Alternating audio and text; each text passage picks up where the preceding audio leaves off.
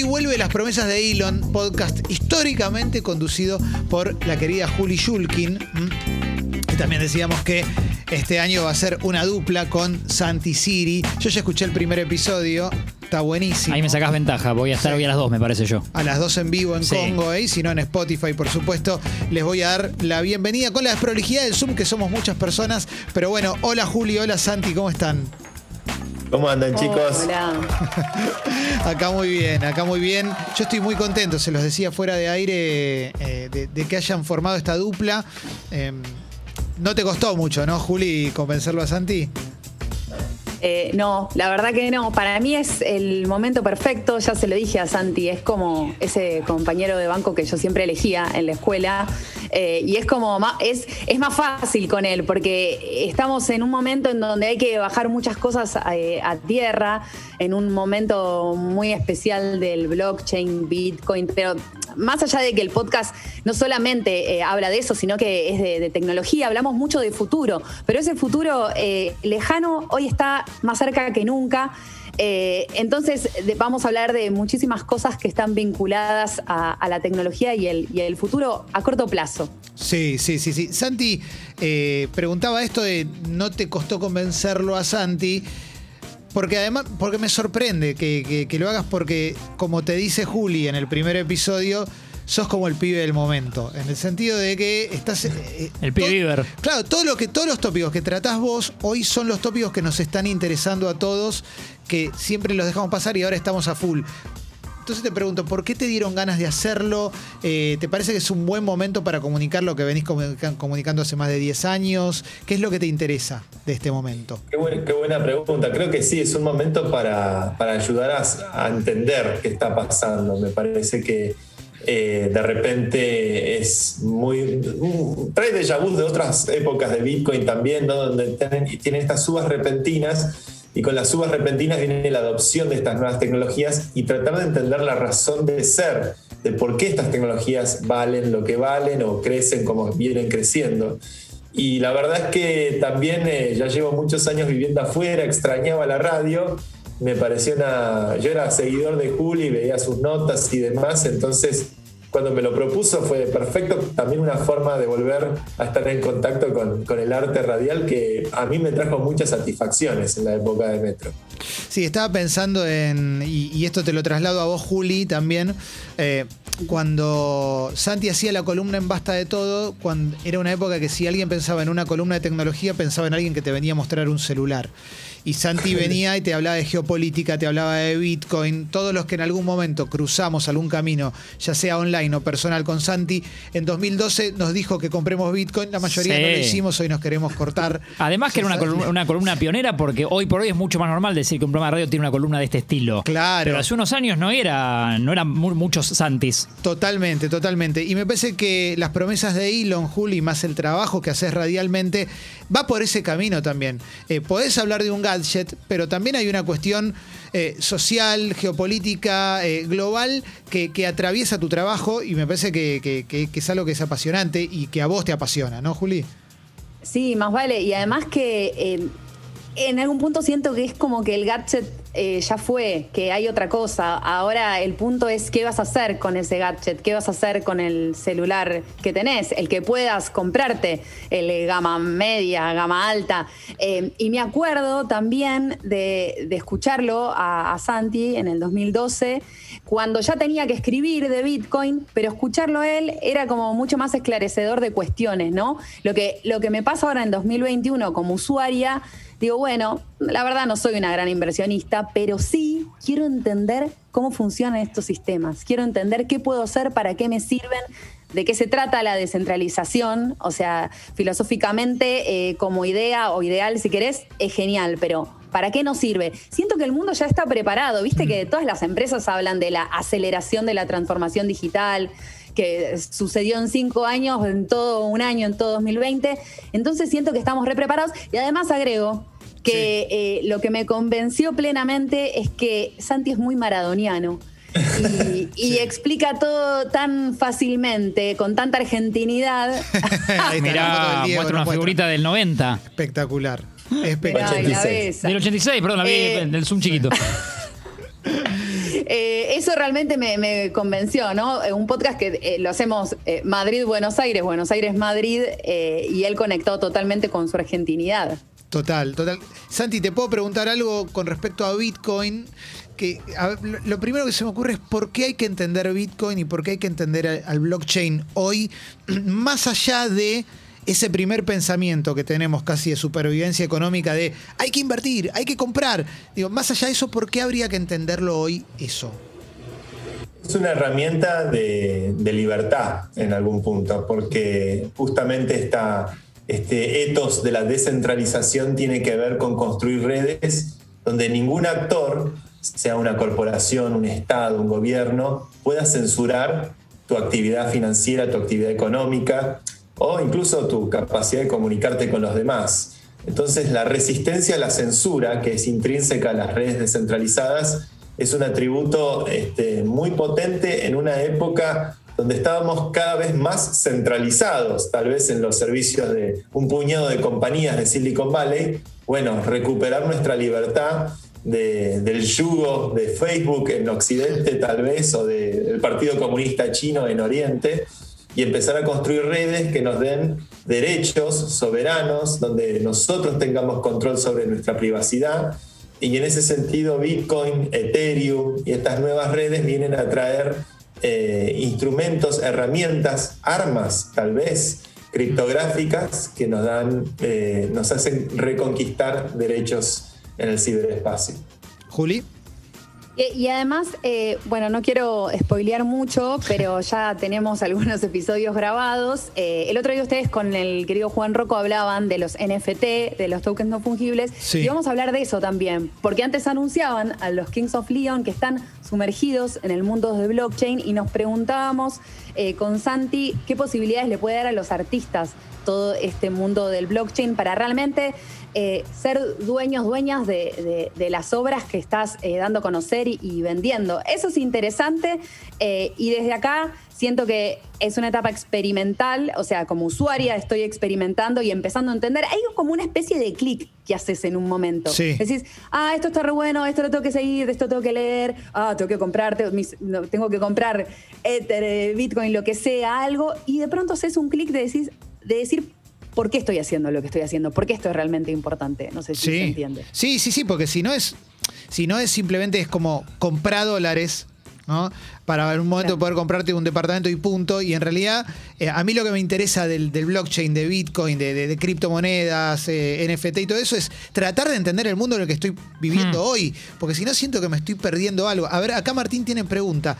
Sí, Juli Santi, para ambos, ahora que Juli nombró el pasar esto que tocamos con Juan Rocco y que él explicó bárbaro, a mí me dejó muy manija, y el gancho para mí fue el deporte, que siempre es lo que me dispara por ahí más curiosidad todavía, que nos contó esto que un ejemplo era que me puedo comprar una jugada de Jordan y que sea mía. ¿Cómo es esto, digo, para, para su visión, digo, y para, para bajarlo a tierra eh, a, mí y a los demás que somos un poco más negados con esto? Mira, hay un amigo mío que es experto en tema de NFT y él decía que es, curioso, ¿no? Es verdad que la NBA está licenciando jugadas y vos tenés la sensación, no estás comprando una jugada. Y en el fondo como comprador es parecido a, lo que es comprar arte, ¿no? Estás comprando algo que para vos te provoca una sensación interna. Este, estás comprando que para vos es algo que es un pedazo de la historia. Sí. Eh, y curiosamente empieza a haber, eh, algunas de estas subastas han llegado a números muy importantes. Han habido NFTs, creo que el récord es de 69 millones de dólares, una obra de Beeple, y de ahí para abajo hay una jugada de la NBA que creo que lleva los 11 millones. Hmm. Este, es realmente impresionante lo que está pasando, claramente en componente de especulación grande, pero eh, estamos trayendo un instrumento que, bueno, también trae transparencia a un, a un mercado que no que no suele ser muy, muy transparente históricamente, por ejemplo, el mundo del arte o, demás industrias. Sí, eh, no, ahora recordé un documental sobre arte que se llama May You Look, que está en, en Netflix, que habla de eso, una de las galerías de arte más importantes de Nueva York, que durante 20 años vendieron obras por 60 millones de dólares y eran todas falsas. Y, no, y supuestamente no lo sabían. Ah. Pero eran tipo Pollock falso, Rothko falso, muy recomendable. Juli, te vi que querías decir algo, perdón, me metí en el medio. ¿Puede ser? ¿Ibas a decir algo? Sí. Eh, sí, que también quería agregar, eh, ya lo dijeron, me parece que tenemos, estrenamos un jingle que hicimos Sí. junto a la fábrica de canciones, Qué lindo. Charlie Valerio, Lean Aspis, eh, con quien ya también hemos trabajado muchas veces juntos eh, y un poco nos inspiramos en la figura de, decimos Elon o Elon Musk, eh, para, para, bueno, a- tal vez abramos un momento, abro Elon, me- esto es inspirado en Sucho, Muy que bueno. dijo que tenemos que hacer el momento, abro Elon, eh, y tal vez hablemos de las cosas disparatadas que hace Elon, ¿no? Sí, o me saco Genio la o máscara. Impostor, Clemente, genio o impostor. Eh, no, yo los respeto a todos esos personajes. Yo después, no sé, después hay una cuota de delirio que me los hacen un poquito más interesantes o, disfrutables de, consumir. No sé si, así de entender. Por eso es- me gustaría preguntarle a Santi también, eh, mirada sobre, sobre Elon Musk, una mirada general. Eh, es un personaje interesante, te tiene que parecer, ¿no? O- o- o- No, fascinante. Estamos, para mí es como el, el- el rey millennial en algún punto que nos está dando el sueño de ir a Marte en un Tesla pagado con Bitcoin. Este, está trayendo una visión del mundo. Claro. eh, está recuperando la, la- la- la ambición tecnológica de lograr cosas o sueños que parecen imposibles.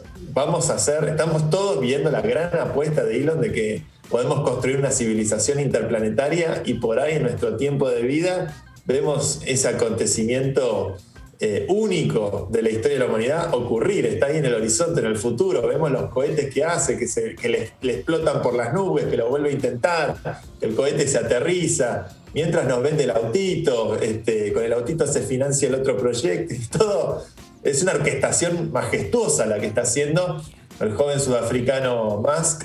Este, así que claramente es un, un referente de, de la época que vivimos. Gran yo- rosquero.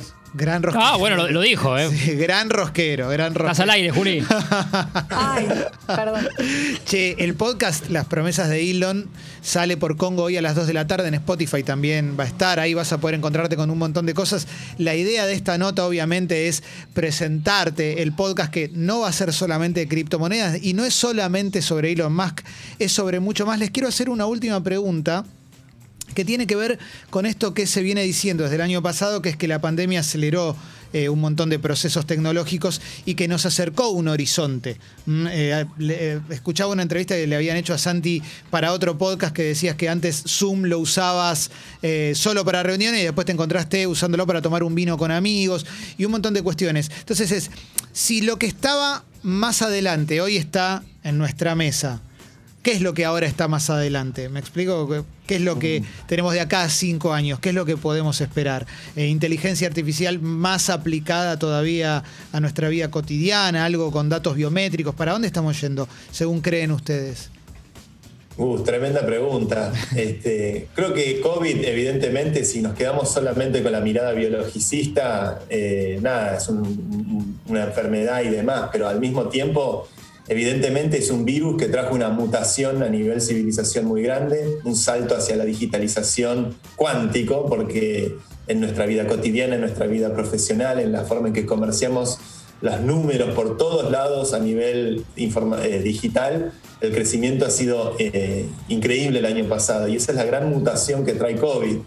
¿Qué, qué implica esto hacia el mundo que vamos hacia adelante?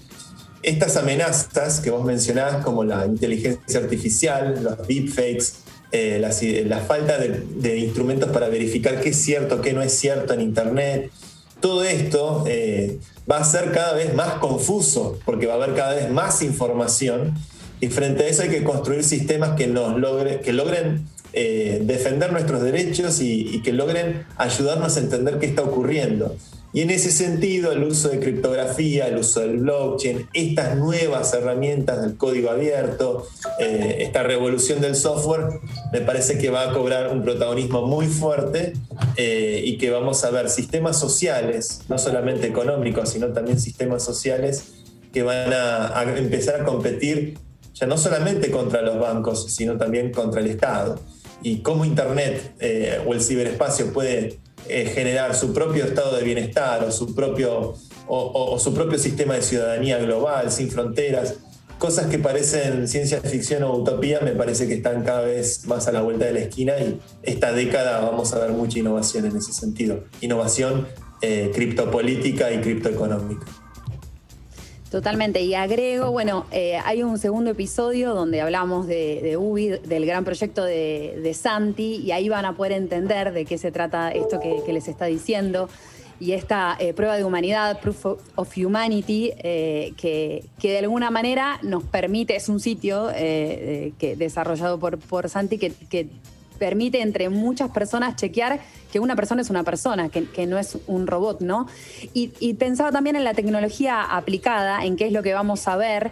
Eh, siento por, por, lo que dicen los grandes CEOs, ¿no? Eh, Tim, Cook, Tim Cook, el de Apple y demás, que vamos a ver más realidad aumentada, que, va a haber un gran aceleramiento en la realidad eh, aumentada y ciertas nuevas búsquedas en, en, las redes sociales, ¿no? Esto de Clubhouse, esta red social como del momento, pero que no crezco, no creo que crezca demasiado, pero me parece, pensando también en estos spaces, los nuevos espacios en Twitter, que son salas de audio compartidas, que hay una nueva eh, búsqueda para que no todo sea también compartir eh, videos y fotos y banalizar o, o, hacer una cosa narcisa de nuestra experiencia en las redes sociales. Creo que esas también son nuevas búsquedas que se vienen. Bueno, me encanta todo, me, me, me deja muy cebado para el, para el primer episodio de Las promesas de Elon en esta temporada. Vamos. Por supuesto que Obviamente tenés todos los episodios anteriores que tienen muchísimos tópicos interesantes. Juli con un montón de invitados y ahora en dupla con, sí. con Santi Siri. El refuerzo de Santi Siri con el de Diega es tope de gama en Congo. ¿eh? No, no, tremendo, tremendo. Sí, pero aparte. Nos damos lujos en vida. Para hablar de estas cosas que, que, que, te traigas a Santi Siri es como ahora cuando Messi quede libre del Barça y lo vayan a buscar todos. Es así, así que está buenísimo, está buenísimo. bueno, pidió mucha guita y se la dimos. Claro, exactamente. Pero todo sí, en Bitcoin. Obvio. Santi te cobra en Bitcoin, Bitcoin ahora en Ethereum. no fungible token. De hecho, vamos a estar vendiendo sí. los episodios. Jugadas de Clemente, al enferro. Exactamente. Tengan siempre, tengan siempre una libretita que ya reconozcan que es su libretita y la guardan donde guardan el pasaporte con todas las claves y eso. Ajá. Porque conozco mucha gente que se ha olvidado libretitas y Te después. Peligro. Terrible. Así, arranca con una anécdota muy cruda el, el episodio, así que vayan, vayan a escucharlo en un rato. Eh, gracias, Juli, gracias, Santi, por, por coparse con hacer aquí en Congo las promesas de Elon. Para nosotros es un lujazo, así que nada, hoy los vamos a estar escuchando. Gracias. Placer. Gracias a ustedes, chicos. Besos.